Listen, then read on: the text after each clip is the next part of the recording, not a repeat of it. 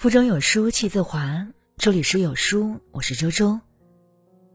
今天我们要分享到的文章叫做《女子高铁让座反被打，不懂感恩的人，最终将孤立无援》。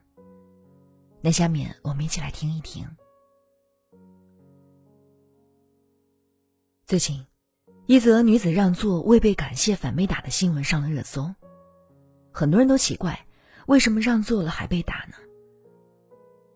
事情的经过是这样的：在 G 六二四列车上，红衣女孩见另一女子刘某带个孩子，便好心让出座位，但被让座的母女都未表示感谢。大概两个小时后，红衣女孩因车厢拥挤回到了自己座位上，自己让座站了很久，对方却觉得理所应当，这让女孩心里多少有些不满，于是，在掀起小桌板的时候，动作大了些。险些夹到刘某孩子的手，这下子不得了，矛盾随之被点燃。孩子妈妈大骂女孩，两个人随即撕扯起来。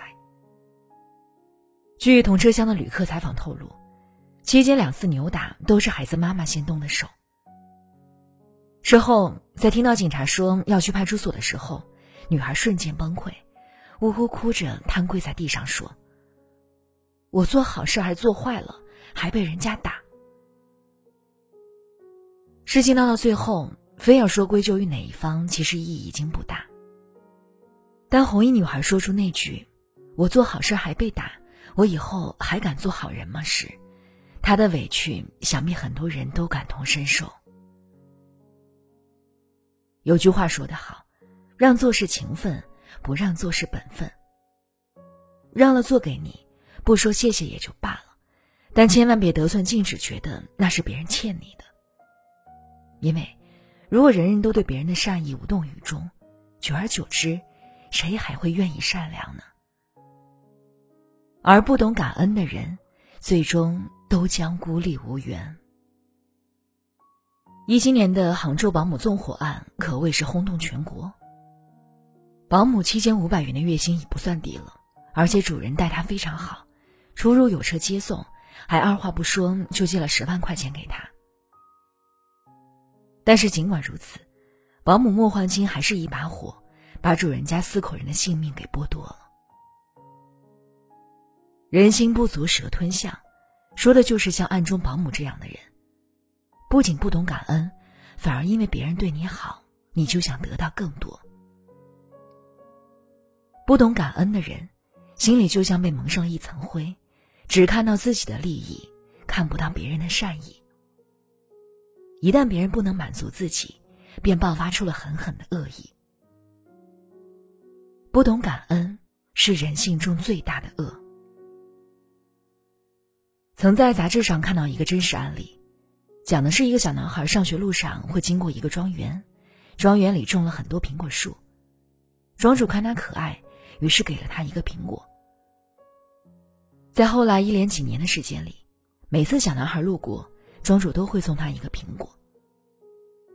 但是有一天，小男孩没有收到庄主送的苹果，因为庄主年纪大了，也没有精力再种植苹果树，所以也就没能再送小男孩苹果吃了。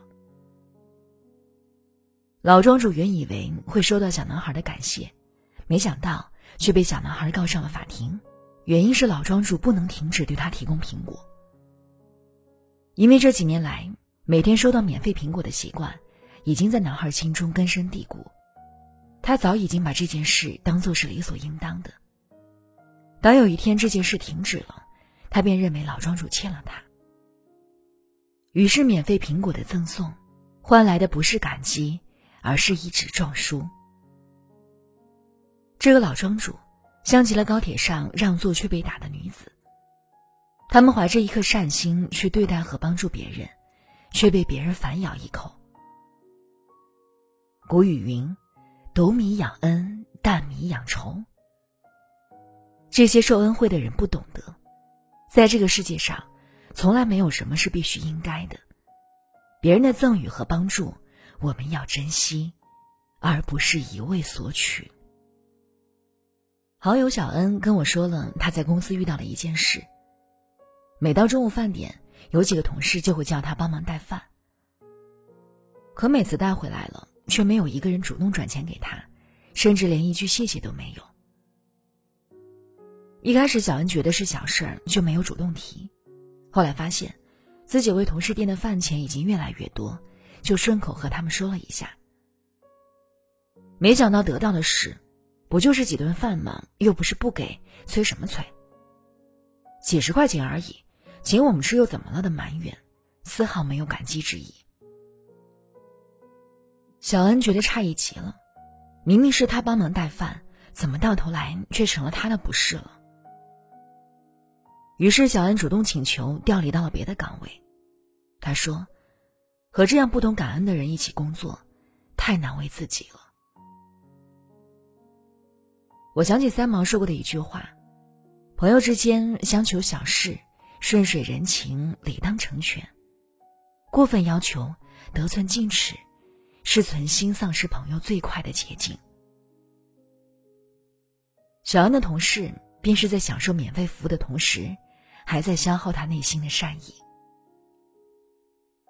外公生日宴上来了一位不请自来的客人。七十多岁的外公一时认不出对方是谁。可在听到那句“你还记得三十年前你借了五十块钱给一个人吗？”时，外公眼圈红了。原来今天远道而来的这位客人，在三十年前因为走投无路，向外公借了五十元。三十年过去，其实外公早就不再期待能收回当时借出去的钱。今日看到好友前来履行承诺，不禁感动潸然。滴水之恩，涌泉相报。我想，这才是对别人善意最好的回馈吧。其实，我们每个人都或多或少受到他人的善待，或者接受了别人的帮助。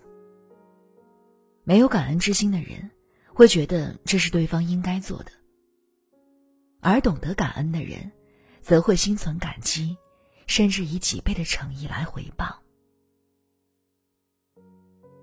在很多时候，你的感恩心就决定了你未来的人生。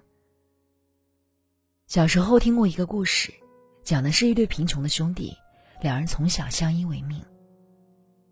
一天，兄弟俩饿得难受，想进城找点活干换点吃的。刚好一位富商经过，看他们可怜，于是给了两人几个馒头。弟弟感激不尽，哥哥却说：“他看起来那么有钱，给我们几个馒头算什么？还不如给我们钱呢。”富商听到后，给了弟弟一份差事，而哥哥则啃完那几个馒头，饿死在家中。虽然是虚构的故事，但也不难看出，造就兄弟俩命运不同的原因，是他们的感恩心。一个人若心怀感恩，总有贵人相助，也便拥有了世间最宝贵的财富。提起《红楼梦》里的刘姥姥，可能很多人的印象都停留在刘姥姥进大观园时的土里土气和没见过世面。殊不知，在纸醉金迷的红楼一梦中，看似粗鄙的刘姥姥，却是难得一见真性情并且知恩图报的人。刘姥姥初时到贾府求助，王熙凤最后不过是随意打发了她二十两银子。可就是这对王熙凤来说微不足道的二十两银子，却一直被刘姥姥用心惦记着。一到秋天，刘姥姥就把家里收的瓜果蔬菜送到贾府表示心意。后来，贾府被抄家，人人避之不及，只有刘姥姥坐在自家地里，真心为贾府的遭遇痛哭了一场。落难识人心，患难见真情。在狱中的王熙凤，大概自己都万万没想到，自己落魄如斯，在大牢里等到的人，竟然会是从未入眼入心的刘姥姥。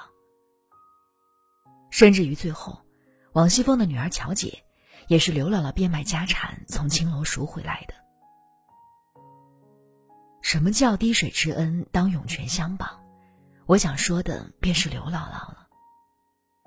懂得感恩，大概也是世间万千如同刘姥姥一般的小人物身上，最耀眼的人性光辉了。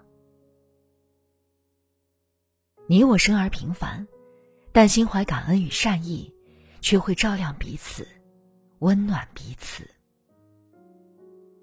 有人说，感恩是每个人应有的基本道德准则，是做人的起码修养。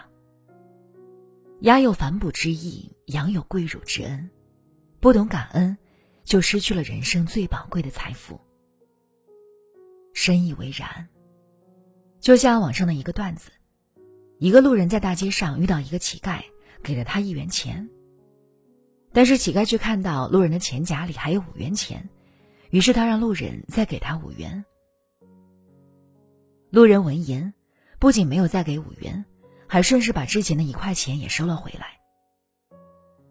不懂感恩的乞丐，最终一分钱也没有得到。但现实中，很多人却像上面的乞丐一样，将他人的善意当成了理所应当，得寸进尺而不自知。而不懂感恩的人。最终将无人帮之助之，因为人与人之间本就是相互的。《诗经》中的“投我以桃，报之以李”说的就是这个道理。生而为人，可以不优秀，可以不杰出，甚至可以没有钱、没有财，但是不能不懂得感恩。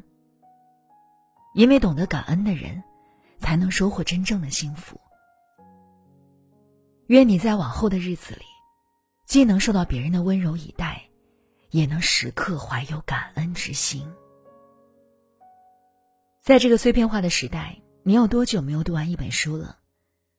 长按扫描文末的二维码，在有书公众号菜单免费领取五十二本好书，每天有主播读给你听。好了，那今天和大家分享到的文章呢，就到这里了。如果觉得文章好看，记得在文章末尾点击一下再看，或者把文章分享到朋友圈，和千万书友一起分享好文。我是周周，那我们下期再见。